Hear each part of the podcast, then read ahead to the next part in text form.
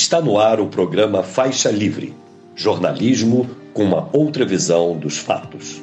Olá, bom dia! Bom dia a você que está conosco nesta segunda-feira, 27 de novembro do ano de 2023, começando aqui mais uma semana no programa Faixa Livre. Muito obrigado a quem acompanha a transmissão ao vivo aqui pelo nosso canal no YouTube, o Faixa Livre. Agradeço demais também a você que assiste ao programa gravado a qualquer hora do dia ou da noite e a quem nos ouve pelo podcast Programa Faixa Livre, nos mais diferentes agregadores. Lembrando sempre que Faixa Livre é uma produção da jornalista Cacau Farias, auxiliada por Isaac de Assis e pela jornalista Ana Gouveia.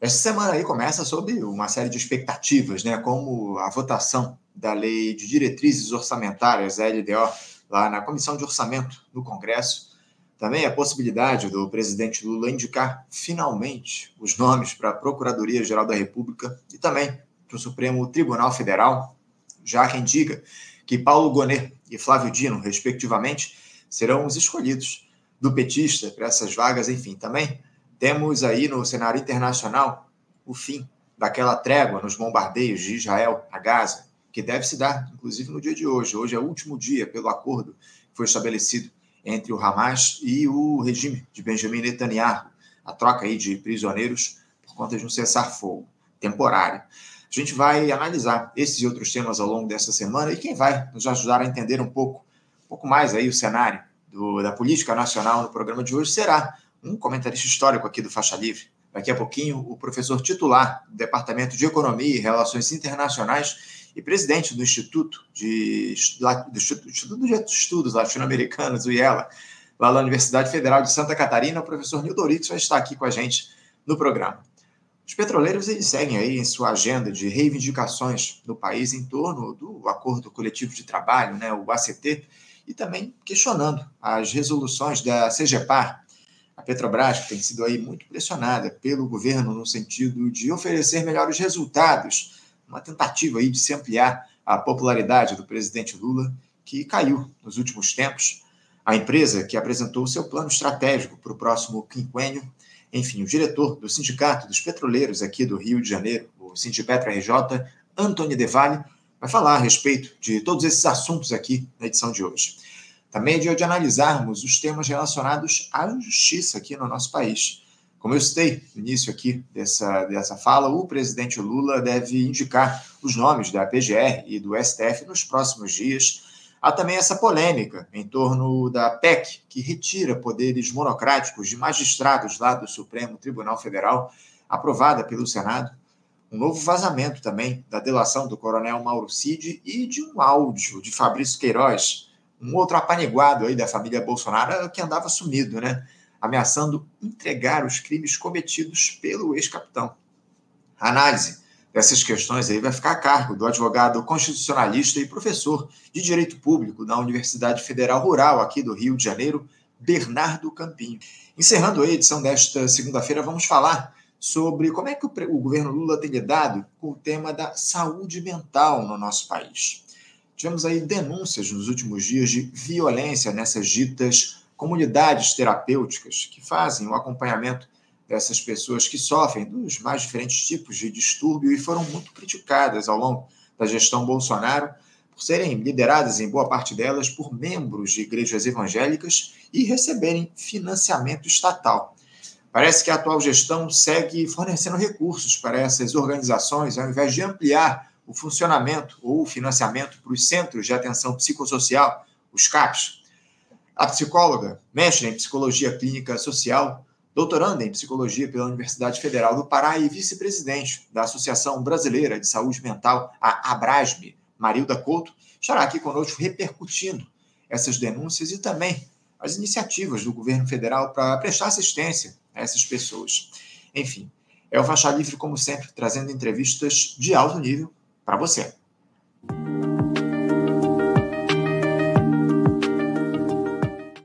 Bom, gente, eu já vou saudar aqui do outro lado da tela o nosso primeiro entrevistado. Eu vejo que ele já nos aguarda aqui para conversar com a gente no programa de hoje. Eu me refiro ao professor titular do Departamento de Economia e Relações Internacionais e presidente do Instituto de Estudos Latino-Americanos, o IELA, da Universidade Federal de Santa Catarina, professor Nildo Orix. Professor Nildo Orix, bom dia. Estimado Anderson, ouvintes do Faixa, muito bom dia, um prazer estar aqui novamente. Vai um brinde de café aqui hoje. Prazer é nosso, Nildo. Eu estou aqui na minha água, como sempre, que o pessoal diz que é, que é café, alguns dizem que é licor, muita gente diz de tudo, mas isso é só água mesmo, tá, gente? Eu vou até aproveitar e dar um gole antes de começar esse papo com meu camarada Nildo. Nildo, eu quero agradecer mais uma vez a tua presença aqui com a gente no programa, para a gente falar um pouco do cenário da política nacional em especial, né? Porque a gente vai chegando aí, Nildo, nesse último mês de 2023, e nós aqui no programa já estamos fazendo algumas análises do que foi o governo do presidente Lula nesse período. Uma gestão aí de ampla aliança que se construiu no sentido de recolocar o Brasil no rumo, ô Nildo, consideradas, evidentemente, todas as concessões históricas à alta burguesia, após quatro anos de desastre empreendido pelo Jair Bolsonaro. Agora, nesses quase 11 meses de gestão, Nildo, Lula ampliou o alcance dos seus apoios e entregou cargos, emendas. Houve avanço em relação ao que foi administração anterior, que não tem parâmetro para comparação na história da redemocratização. Mas parece que o governo vai perdendo fôlego aí nesse fim de ano, Nildo. Uh, muitas dificuldades para aprovação do orçamento já extremamente limitado pela austeridade fiscal aqui no nosso país que essa gestão defende, é, é bom deixar claro. Uh, derrotas no Congresso, uma que quase ninguém repercutiu na última semana, Onildo, que com a Câmara aprovando a retomada daquela ideia absurda do Paulo Guedes, a tal da carteira de trabalho verde-amarela, foi aprovado aí no final da última semana lá pela Câmara dos Deputados. Enfim, é um líder do Senado também votando favorável à restrição da atuação do Supremo Tribunal Federal. Nildo, é, essa talvez seja a última vez que a gente converse aqui esse ano no nosso programa. A gente fazer um período de recesso nas últimas duas semanas de 2023. E eu queria te perguntar para saber de você o que é que você tem achado do governo Lula nesse primeiro ano, o que é que você, como é que você faz um balanço desse governo? Você que é um crítico daquilo que chama de petucanismo no nosso país. Como é que você vê, Nildo, essa gestão do presidente Lula aqui nesses quase 11 meses de governo? Um horror, um horror simples. Mas como a gente não está num boteco, nós temos que qualificar esse horror. Quero dizer, esse horror não configura, para nós da Revolução Brasileira, nenhuma surpresa. Nós afirmamos sempre a continuidade da economia política, do rentismo, a ausência de uma política externa com algum namorico com a soberania a independência, a absoluta insuficiência das políticas sociais já expressão de uma filantropia nos 14 anos das gestões petistas, muito mais miseráveis e limitadas, com o quadro social agravado e com o orçamento muito mais curto. E o petismo é fiel ao rentismo, à consciência ingênua do petismo. Não os ministros, não os dirigentes partidários, não o Lula nem o Alckmin, não os acadêmicos. Não, não, não. Eu estou falando daquele militante de base, aquele sujeito que tem uma saudade de uma época que parecia gloriosa, que tem algum compromisso com o nosso povo, eles são cativos de uma consciência ingênua que eles precisam abandonar. Abandonar em, em, em função do quê? Dos fatos mais elementares. Vamos pegar a carteira verde e amarela, que diz respeito ao trabalho. Haveria algo mais expressivo daquilo que essa consciência ingênua chama neoliberalismo e eu chamo superexploração? Haveria algo mais eloquente? Pois bem, está tendo vida longa no governo Lula. E o teto de gastos? Não era um horror que o país se inviabilizaria? Os keynesianos, aqueles todos, alguns meus amigos, outros nem tanto, porque são cínicos, é impossível administrar a ordem burguesa com essa. Ele sempre ofende a cultura brasileira, essa jabuticaba, só tem aqui no Brasil. Pois é. Agora tem o teto de gasto. Eu tive um debate com um economista com quem eu tenho apreço, que é o Paulo Nogueira Batista Júnior. E eu disse: isso aí é o caminho do desastre. Está lá, gravado no IELA. E eu falei muitas vezes aqui no Faixa Livre. E vai para o caminho do desastre. Aí, os filhos órfãos do PIB. O PIB vai crescer 3% ao contrário do que o mercado. Isso é uma lorota de quinta categoria que não merece frequentar nenhuma tribuna. O PIB pode crescer, como mostra o, IPEA no seu informe, eu acho que é a carta de número 60, agora de setembro, 29 de setembro. E a arrecadação fiscal não se move.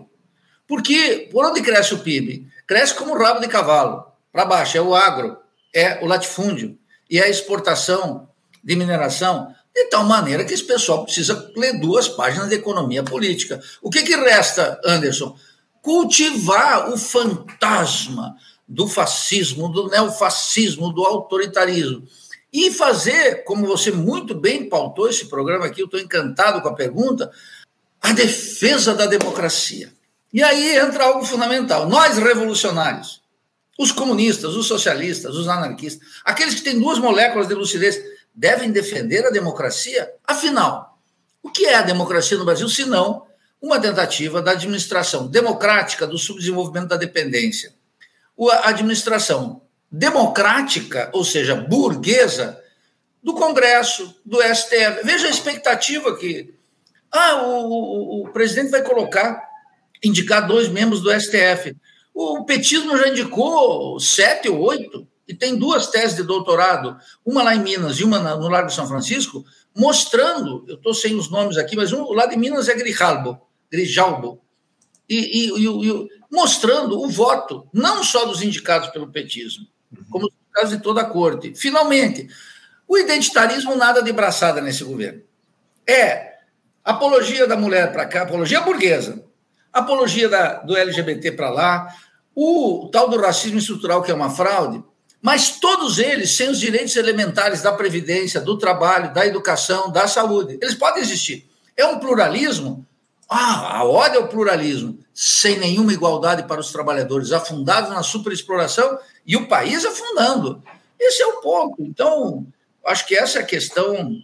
Está mais do que claro. Mas eu sei que as ilusões não caem por terra rapidamente, Anderson, porque elas sustentam a ideologia da classe dominante. E nós temos duas versões: a da direita, tradicional, que não tem a ver com Bolsonaro, Bolsonaro é só um capítulo, tem a ver com a longa tradição da classe dominante, e de outro, uma esquerda que se fez liberal, que quer apenas dar um brilho é, tolerante, um brilho plural a uma ordem que é autocrática contra os trabalhadores. Nós não devemos defender a democracia em hipótese alguma. Depois eu gostaria até de falar algo sobre as raízes intelectuais disso, que são terríveis. Inclusive, Anildo, a gente vai aprofundar esse tema daqui a pouquinho, o tema que eu trouxe aqui como pergunta principal para a nossa discussão no dia de hoje, esse nosso último papo em 2023. Ô, Nildo, é, é, pela primeira vez nesse mandato, o governo Lula ele teve a sua avaliação negativa por parte dos brasileiros superando a positiva. Eu queria falar um pouco a respeito dessa pesquisa, né? números divulgados pela pesquisa Atlas Intel na última semana. De acordo com esses números, 45% das pessoas desaprovam a atual gestão, enquanto 43% gostam dos rumos aí que o país tem tomado a partir do governo Lula. Você é, pode repetir, você pode repetir a, o percentual? Claro, 45% desaprovam o governo e 43, 2% a menos, aprovam os rumos dessa gestão. É, por mais que esses percentuais, Anildo, sejam uma fotografia de momento, dá para dizer que a administração Lula é, é, popular no nosso país? E outra, o que, que leva, na tua avaliação, a essa redução na aprovação do governo? O, o que é que falta para que o Lula consiga aqueles patamares de aprovação que ele teve nos primeiros mandatos que ele teve aqui no nosso país, Nildo? Não, é impossível é impossível que o Lula recupere sua popularidade. Não há a menor possibilidade. Por quê? Porque a conjuntura mundial, porque a guerra da Ucrânia e o sionismo contra o povo palestino e seu genocídio. Não, não, porque as bases materiais do desenvolvimento capitalista aqui mudaram radicalmente. E quem botou essa manivela para mudar isso foi precisamente os 14 anos do petismo, do petismo com o fortalecimento da concentração e centralização da terra e a expansão do latifúndio, com o turbinamento, essa turbinação total da dívida pública sob controle de todos os especuladores, sob comando do, dos banqueiros, uma burguesia comercial que, com a abertura e, a, e, a, e, a, e o aprofundamento da dependência, ela cresceu nas duas vias, eu digo, da Luísa Trajano e a do velho da Van, ambos com o bolso repleto de grana, salários baixos e desemprego para a classe trabalhadora e uma burguesia industrial que está desaparecendo virtualmente. O Lula turbinou isso. Paulo Guedes e, e, e, e Pedro Parente, toda aquela canalha de rentistas no governo Michel Temer e do proto-fascista Bolsonaro aprofundaram. E agora Haddad na mesma toada, na mesmíssima. Eu queria ter um debate com alguém do governo, ou um keynesianinho que ainda tem esperanças que vai haver uma virada, e, e um programinha qualquer do Ministério do chuchu, do picolé de chuchu, faz uma coisinha, parece que já a industrialização está brotando no seu bairro. Não, eu queria conversar sério com essa gente. Não tem um programa. Logo, as condições da agonia do nosso povo, do desespero do nosso povo, sem saúde, sem educação, sem acesso à cultura, sem alfabetização, sem soberania, sem controle da Amazônia, sem um programa de ciência e tecnologia, sem o controle da dívida pública que está sob o controle dos bancos, sem o controle de capitais que fugam todos os dias para fora e colocam o mito da moeda forte para nós, mas sacaneiam, liquidam com qualquer política monetária, sem cobrar impostos dos ricos, o escândalo da anistia. Eu vi gente como Boulos e outros deputados dizendo que pela primeira vez estavam taxando os ricos. Que patifaria! Baixou a taxa, baixou de entre 15 e 22 para 8. Foi uma festa da burguesia. Então, com essa, eu não posso deixar de chamar a coisa pelo seu nome. Com essa mentira e essa safadeza da esquerda liberal, que fica buscando virtudes no governo, eles se amparam em pesquisa, Anderson. Eu queria comentar algo sobre a pesquisa. Eu não me movo sobre pesquisas. Vou dar dois exemplos. O primeiro foi quando todo mundo chamava o proto-fascista de genocida durante a pandemia. Eu nunca chamei ele de genocida, não lembro de ter chamado, mas eu tinha uma repulsa a isso. Por quê? Porque ele não era um genocida. É claro que ele tinha responsabilidades criminosas na política sanitária, óbvia, mas nós não devemos utilizar as palavras em vão. Ou a gente perde o sentido das palavras.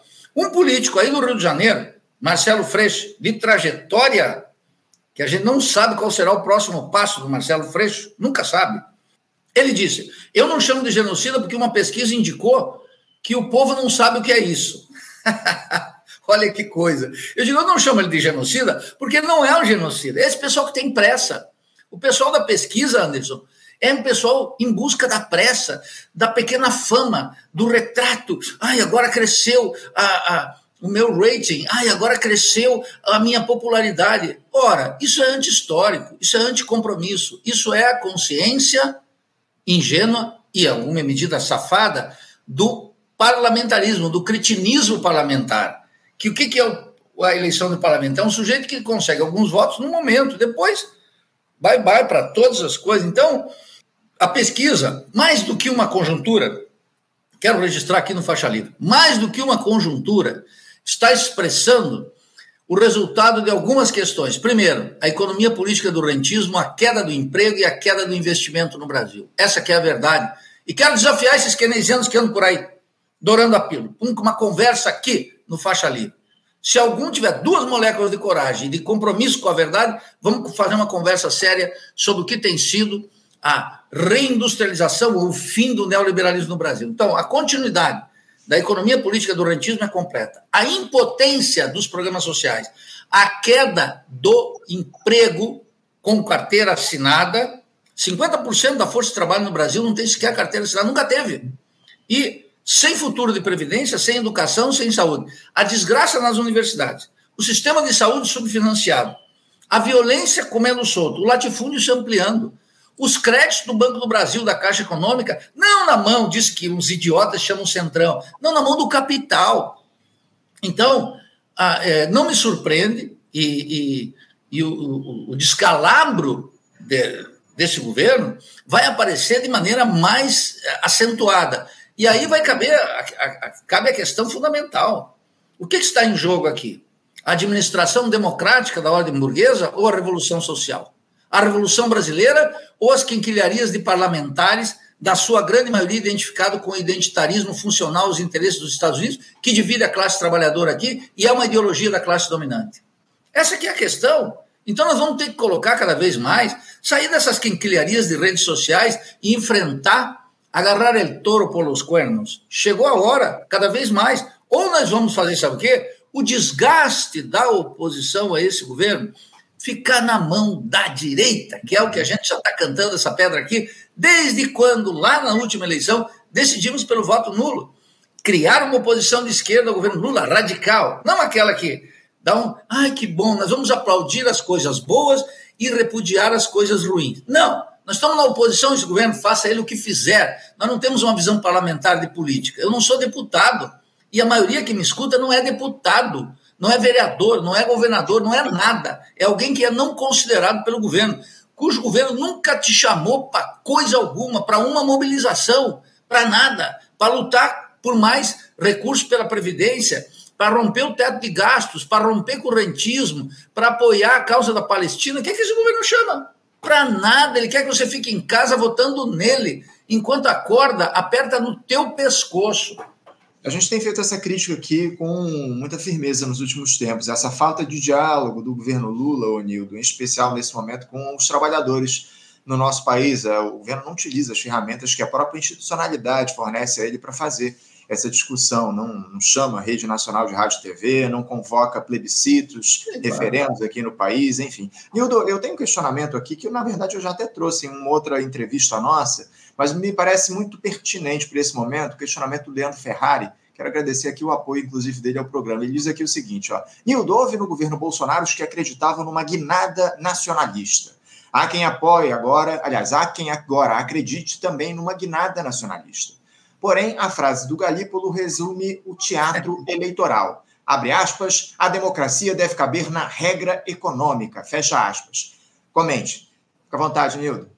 Bom, é, eu agradeço a aguda observação do Leandro Ferrari. É, veja, o governo diz, bom, a democracia, o Galípolo é um banqueiro. É que o pessoal acha que tem banqueiro mal, the bad guy, como Paulo Guedes, e tem good boy para o Galípolo. Olha, Galípolo é o nome dos banqueiros, e Haddad também, e Lula, idem. Só que uns carregam uma trajetória de ex-operário retirante do Nordeste, o outro de professorzinho da USP. Simpatiquinho, lulista desde sempre. E o último não tem passado nenhum, que é o Galípolo. Então ele pode dizer tranquilamente. Causa algum espanto, mas nem tanto porque afinal ele é o homem que está sendo colocado no Banco Central para amolecer a política monetária na medida em que há uma queda da taxa de juros de longo prazo e essas quinquilharias que os, os economistas do meu departamento, os que eu encontro, com quem eu converso, nem se atrevem a falar na minha frente, porque isso é uma pirataria, isso é um embuste intelectual. Isso é um exercício acadêmico que, quando levado para a política, se transforma numa poderosa ideologia para justificar o cinismo e a safadeza e os lucros dos banqueiros. A taxa de juros no Brasil continua sendo a mais alta. Então, com um país que destina metade do seu orçamento para o rentismo, para pagamento e renegociação permanente da dívida pública, bom, esse país não vai poder ter orçamento para caber as demandas sociais. Não pode. É simples, a equação é bem simples. Aí aparecem os filhos da sociologia uspiana, informados intelectualmente por Marilena Chauí. O país parece ser um país que é fruto do autoritarismo. Então, eles dizem o Brasil é uma sociedade autoritária. Qual é a sociedade que não é autoritária? A Revolução Francesa, acaso foi um passeio no parque? Não, foi criminosa. A República se instaurou com o assassinato de mais de 5 mil trabalhadores e mandaram 15 mil para o exílio. Acaso os Estados Unidos, que fez a sua democracia, já não na via clássica inglesa e não na via clássica francesa, fez de outra maneira? Acaso foi um baile de debutantes? Não. Teve uma guerra de secessão contra o escravismo. O norte liquidou, cortou o pescoço dos latifundiários. E teve nacionalistas, a propósito do Ferrari aqui, como é, Hamilton, Alexander Hamilton. Não, pessoal, não lê, não estuda. O que, que eu posso fazer? E não lê, não estuda, não, porque está à disposição. Eu digo para meus alunos: Alexander Hamilton e Liszt são dois autores vetados da ditadura e da democracia, não pode ser lido. Não há uma proibição formal. Os professores, todos disciplinados, não leem. Eu nem vou falar do meu querido Marx, porque aí mesmo Marx é uma é quase que uma ilustração que entra nos programas em duas ou três aulas para dar totalidade a tonalidade. Então, veja, o nacionalismo é uma força extraordinária nos países centrais. Agora, é uma força extraordinária nos países periféricos oprimidos. Veja o caso do palestino. A Palestina é uma questão nacional palestina e só o nacionalismo palestino é que faz eles suportarem a guerra de Israel contra o seu povo, o genocida, o genocídio sionista contra o povo palestino. Eles precisam existir, é o direito da existência. Nós aqui, no Brasil, é, deveríamos ter um nacionalismo para expulsar o quê? As multinacionais, para remover essa quinquilharia ideológica no Itamaraty, para banir a, a, os banqueiros, os industriais, para ter o controle estatal de todo o latifúndio, porque a reforma agrária não dá mais conta. Percebe? Tem um programa de índole nacionalista. Agora, o nacionalismo é uma peça que está na mão da direita. Por quê? Essa esquerda liberal, ela gosta de frequentar cursinhos de liderança do Departamento de Estado. Ela gosta de ser premiado na França. Ela gosta de fazer viagens internacionais a favor do imperialismo. No centro disso está o identitarismo. Meu inimigo de classe é um identitarismo. Não é a luta pela emancipação da mulher. A lá Clara Zetkin, a lá Manuelita Sais, amante patriota de você, de Simão Bolívar. Não! É em nome da, da representação, canaliza tudo. Não há uma ovelha desgarrada aí. Vão tudo para afirmar esse sistema político que eles chamam de democracia. Dar uma tintoria, um espaço para os povos indígenas, muito pequenininho. Um espaço para a população preta, muito pequenininho. Um espaço para os 4% dos brasileiros que, segundo o censo, se declaram da comunidade LGBT. Mas é um espaço muito pequenininho. Não consegue emancipar essa gente. Todos esses, como nós, trabalhadores de qualquer natureza, vamos ficar desamparados nesse sistema político. Mas eles querem a representação. Eles querem as políticas de reconhecimento. E uns mais absurdos ainda, querem reparações históricas dentro da ordem burguesa. Isso é uma safadeza. Eu não tenho mais nome para isso, eu vou chamar pelo nome. É uma safadeza e um oportunismo completo. Então, uma proposta nacionalista implica em assumir a Revolução Brasileira com o que ela tem de particular e com as lições universais que elas trazem. Da onde? Da Revolução Russa, da Revolução Chinesa, da Revolução Soviética, da Revolução Cubana, da Revolução de todas as da Revolução Vietnamita, de todas as revoluções. Os países só se erguem quando os povos entram na cena histórica. Não é representação parlamentar, não é ativismo sindical, não é movimento social. Quando o povo entra com o programa da revolução, colocando seu bafo aqui e pronto para morder a jugular da burguesia. É isso que nós precisamos. Agora, nós temos uma, uns acadêmicos cada vez mais anti-intelectualizados, todos eles discípulos da sociologia uspiana, cuja musa fundamental é Chauí, com o seu bordão de que nós vivemos numa sociedade autoritária. Bom, eu não vi sociedade no mundo que se fez. A França, que ela é uma adoradora da França, ou os Estados Unidos, ou a Inglaterra, ou a Alemanha, que não se fez de maneira autoritária. O problema é que as revoluções são um tremendo ato de autoridade. As revoluções, como disse Lenin, como ensina a história, é um ato autoritário. Mas um ato autoritário em geral? Não! Contra a classe dominante, contra aqueles que nos oprimem.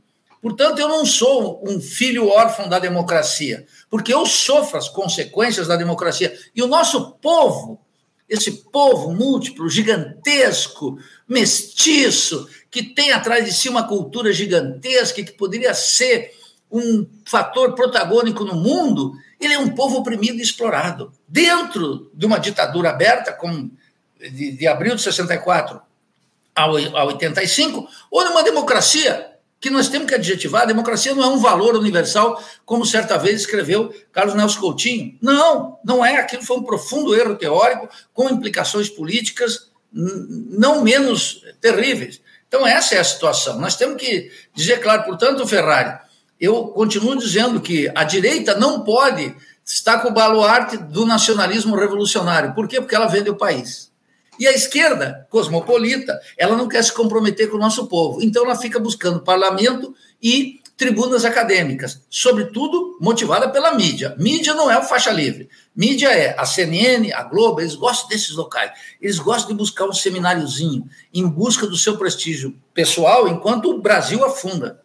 Nildo, é, na próxima sexta-feira a gente vai fazer aqui um debate no programa sobre essa, essa defesa aí que parte da esquerda tem feito das instituições e que motivou, inclusive, o meu questionamento nessa nesse nosso papo hoje, né? Como nessa polêmica aí que houve em relação ao voto do Jacques Wagner, né, lá na matéria relativa às decisões monocráticas do Supremo Tribunal Federal no Senado. ele recebeu inúmeras críticas dentro do próprio Partido dos Trabalhadores. O Lula teve de apagar o incêndio aí por, esses, por esse posicionamento do seu líder no Senado, incêndio que foi produzido aí com o próprio Supremo Tribunal Federal. Eu, eu tenho escutado alguns diagnósticos, Anildo, de que esse é, é o momento de a esquerda se colocar ao lado das instituições burguesas sob a ameaça de se alimentar o discurso do bolsonarismo, caso faça aí a crítica que sempre teve do nosso lado, a crítica às instituições. Uh, você está de acordo, Anildo, com essa postura de tentar garantir as instituições nesse momento para não fortalecer a extrema-direita? Como é que você vê essa PEC aí para reduzir o poder do Supremo Tribunal Federal e o voto, mais especificamente, do Jacques Wagner lá no Senado? Bom, o Jacques Wagner, que é tratado pelo Lula como a galega na intimidade, eles têm uma longa tradição. O, Jacques Wagner, inclusive, foi considerado por Lula como a possibilidade de ser o sucessor, hein? Lá atrás, antes da Dilma. Mas ele não quis topar a parada, segundo me contam dos bastidores. É simplesmente uma declaração cínica. Qual foi a declaração dele, Anderson?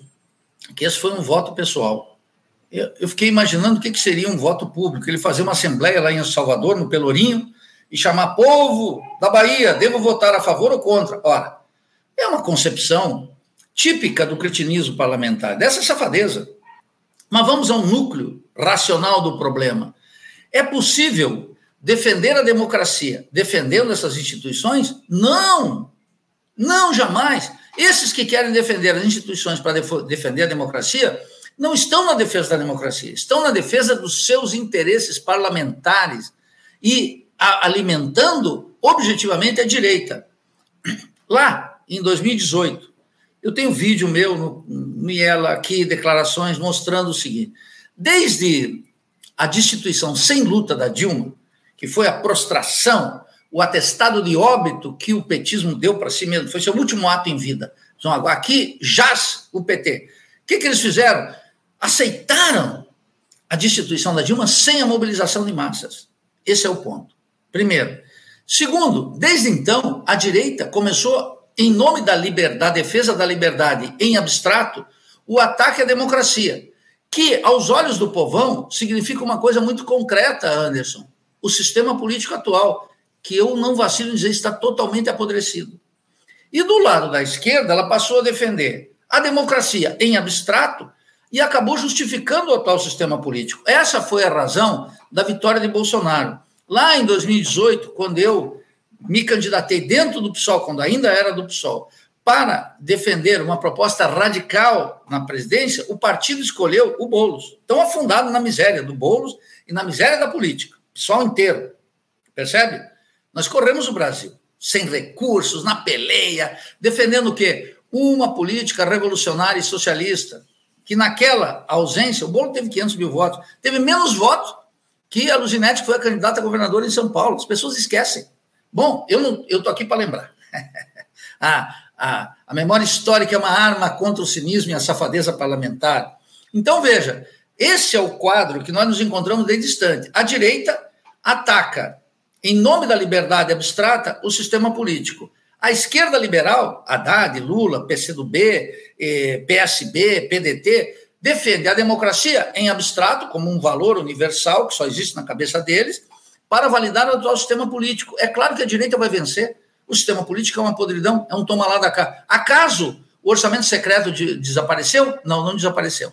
Acaso o toma lá da cá da Caixa Econômica, dos, as, todas as os ministérios, não desapareceu. Acaso a política social se tornou efetiva? Acaso temos um programa de ciência e tecnologia digno? Alô, dona Luciana, do PCdoB, temos um programa de ciência e tecnologia no país? Não temos. Acaso temos um programa de recuperação da indústria? Não temos. Acaso temos um programa para o brasileiro comer melhor? Não temos. Temos a economia exportadora. Acaso temos uma política externa independente? Não temos. Temos um puxadinho de Washington da Embaixada dos Estados Unidos. Então, é claro que nessas circunstâncias, a direita vai vencer no discurso contra o sistema.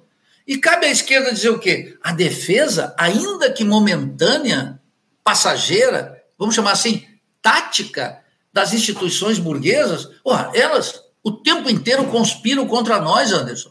Essas pessoas, quando defendem o STF, não vão observar como é que está sendo tratado os, os direitos dos trabalhadores naquele colegiado. Aqueles que defendem o parlamento, eles não acompanham as sessões do parlamento para ver o que, que é um escândalo mundial com aquele Senado que tem que ser extinto, nós temos que ter um Congresso unicameral. Nós não podemos aceitar a Câmara e o Senado. E vamos extinguir com essa fraseologia parlamentar, Vossa Excelência, o, eu tenho muito respeito pela sua proposta, mas discordo. Essa conversa mole que representantes dos movimentos sociais, sindicais e, entre aspas, dirigentes partidários incorporam do cretinismo parlamentar o que tem de pior na linguagem parlamentar, se afastando do jargão popular, se afastando na beleza do nosso idioma, com essas, esses, esses, esses quitutes, digamos assim, de eh, ser eh, cordial, que é a lógica do cinismo parlamentar. Por que, que a burguesia é cordial no parlamento? Porque ela tem domínio completo. Ela tem maioria e sempre terá maioria. Sempre. Eu quero lembrar, Salvador Allende, no Chile, de 70 a 73, nunca teve maioria parlamentar e fez grandes transformações. Por quê? Convocou o povo. Hugo Chávez também fez maioria parlamentar, por quê? Porque a burguesia boicotou umas eleições, ele fez o Congresso inteiro. Mas mesmo com maioria parlamentar, Hugo Chávez nunca se fiou nos deputados, porque eles não são dignos de confiança. Nenhum, nenhum. Ele comandava o bloco, chamava o povo. Eu participei do 1 de maio da Venezuela, que era uma coisa gigantesca, era de chorar, como o 1 de maio em Cuba. Aqui tem show de sertanejo universitário e sorteio de carro. Olha o que é o nosso sindicalismo atualmente. Nós temos que dizer isso. Então, Anderson, a defesa das instituições é finalmente é, o, um, uma prática cínica da esquerda parlamentar, que é uma esquerda liberal, sem nenhuma incidência na massa, e uma espécie de band-aid nessa tragédia que se abate sobre o povo brasileiro, cada vez mais condenando nossa juventude, nossa velhice, tirando direitos de todo mundo, comando da superexploração, dinheiro para fora e riqueza na mão de poucos aqui dentro. Nildo, eu, eu tenho outro questionamento aqui. Aliás, hoje eu estou com muitas questões aqui para trazer para você. Ó. Eu, a gente vai até, vou até pedir desculpas ao nosso próximo entrevistado, já está aguardando a gente.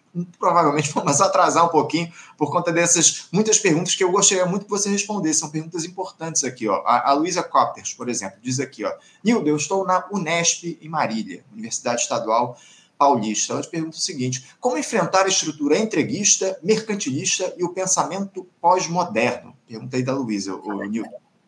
Luísa, fazendo sabe o quê? ignorando ele completamente. Ele não tem nada a dizer. Esses identitários que estão por aí, não tem nada a dizer. Isso é uma quinquilharia from United States.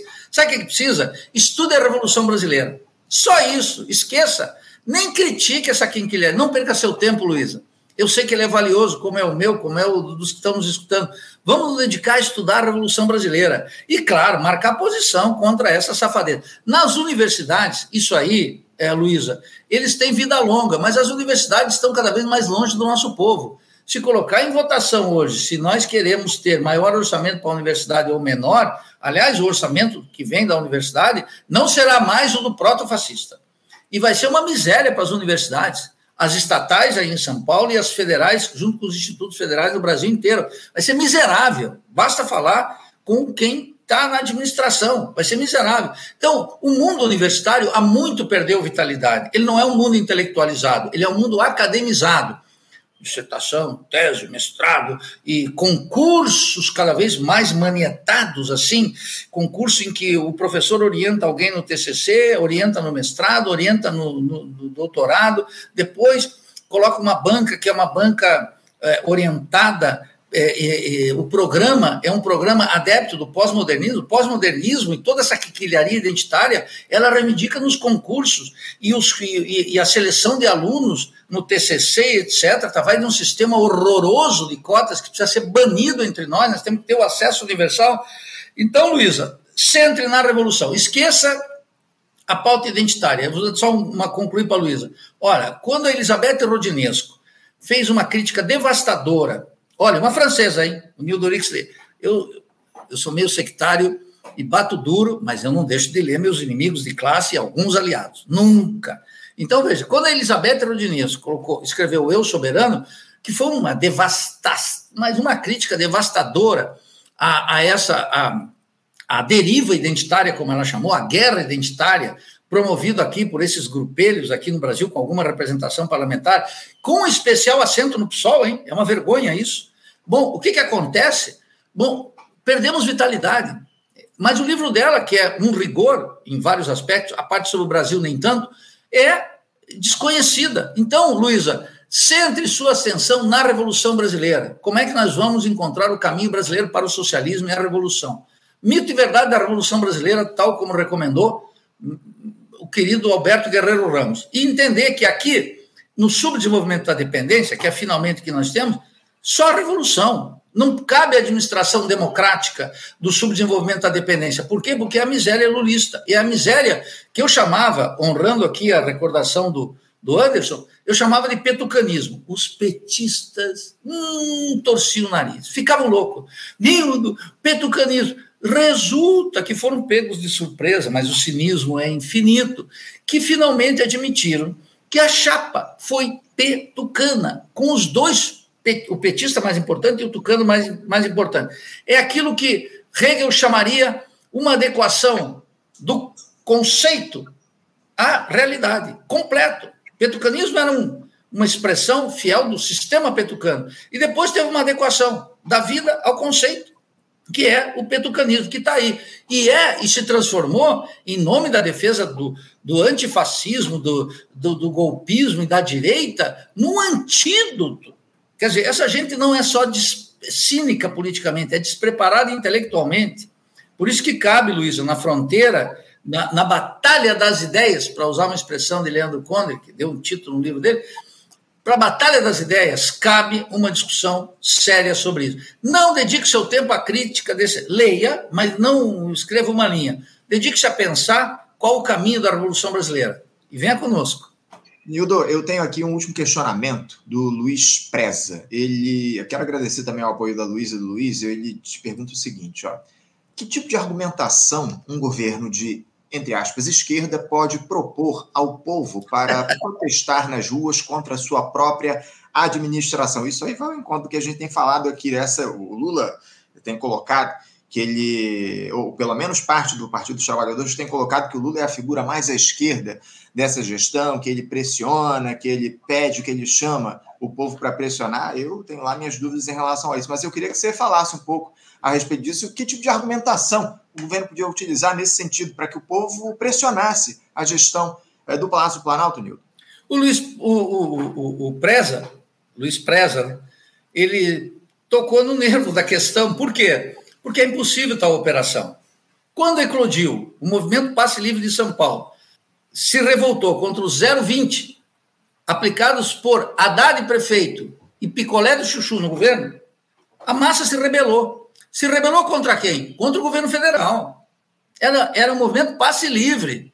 Não era a direita. A direita embarcou porque sacou que o governo estava impotente. Aquele episódio mostrou algo essencial. Um governo que faz administração capitalista, e democrática da crise, numa época em que a gestão keynesiana da crise capitalista mundial e aqui nos países subdesenvolvidos não tem eficácia nenhuma em nenhum país latino-americano, ora, essa operação é impossível. Qualquer protesto social vai ser incorporado pela direita contra a ordem.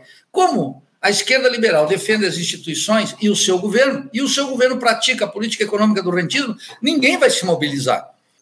Acaso o Lula pode chamar uma recuperação estatal, demitisse Jean Paul Prats, esse lobista que está na frente da Petrobras, acumulando riqueza, fazendo um plano estratégico da empresa que é uma vergonha, que é um entreguismo, e reservando bilhões de dividendos para investidores estrangeiros e nacionais, acaso o Lula pode chamar uma campanha em defesa do petróleo? Não pode, ele está entregando o petróleo.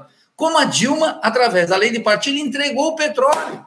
E as sucessivas administrações da Petrobras, uma empresa estrangeira, uma empresa nacional estrangeira, foi um ato falho, mas é o que o, o Jean Paul Prats e o Lula faz. Assim como Michel Temer, Pedro Parente e o próprio fascista fez, com generais lá na administração da empresa, entregando o petróleo, que é uma riqueza gigantesca, na mão de capitalistas, investidores horrorosos que tinham que ser jogados lá de cima do prédio, na Praça Tiradentes. É isso que precisa. Nós temos que ter uma ruptura com essa gente. É claro, é ruptura, não é conversa mole. Por quê? Porque é uma riqueza imensa do país que está sendo entregue na mão de meia dúzia, 50, 100 mil investidores. Uma canalha que está lá, defendida por Lula. Ele pode chamar uma, uma campanha do petróleo nosso? Não pode, ele está entregando o petróleo. Acaso ele pode levantar um, programa, um programa firme de ciência e tecnologia no, no, terreno das telecomunicações, da indústria militar, etc. Não pode. Ele pratica a dependência do nosso país nesse setor. Acaso ele pode defender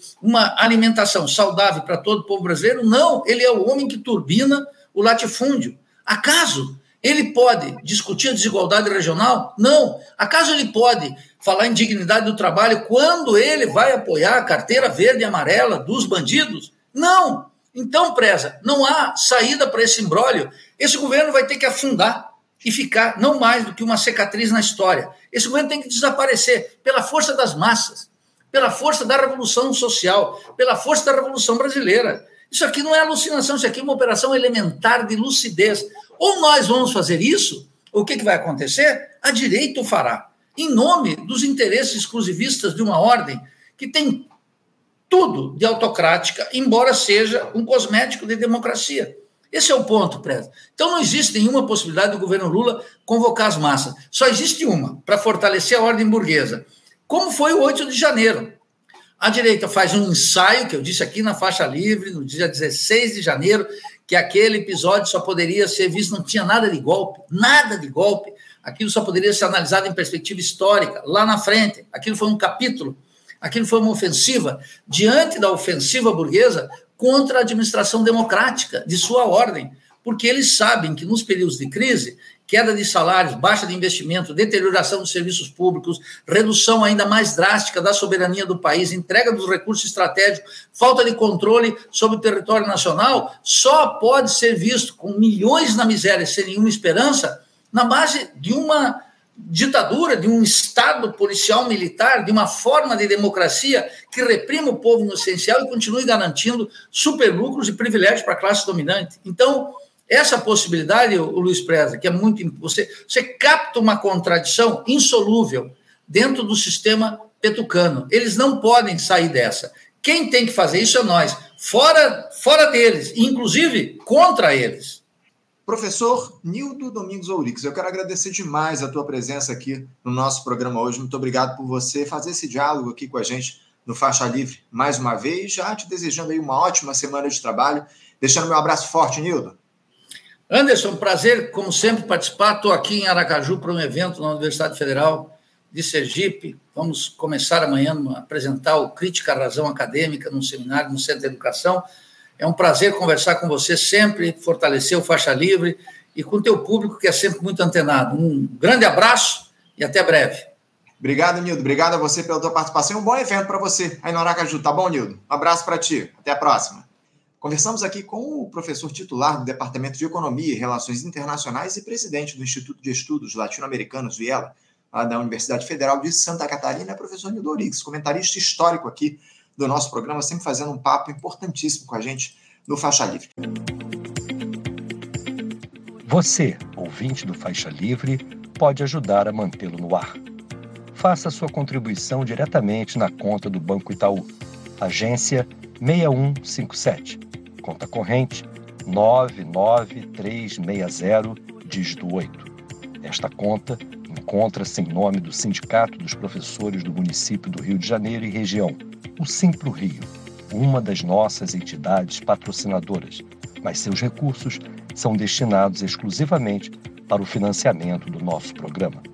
Você pode fazer sua doação de qualquer valor, utilizando também a nossa chave Pix, que é ouvinte@programafaixalivre.com.br. Sua contribuição é fundamental para a manutenção desta trincheira progressista no ar.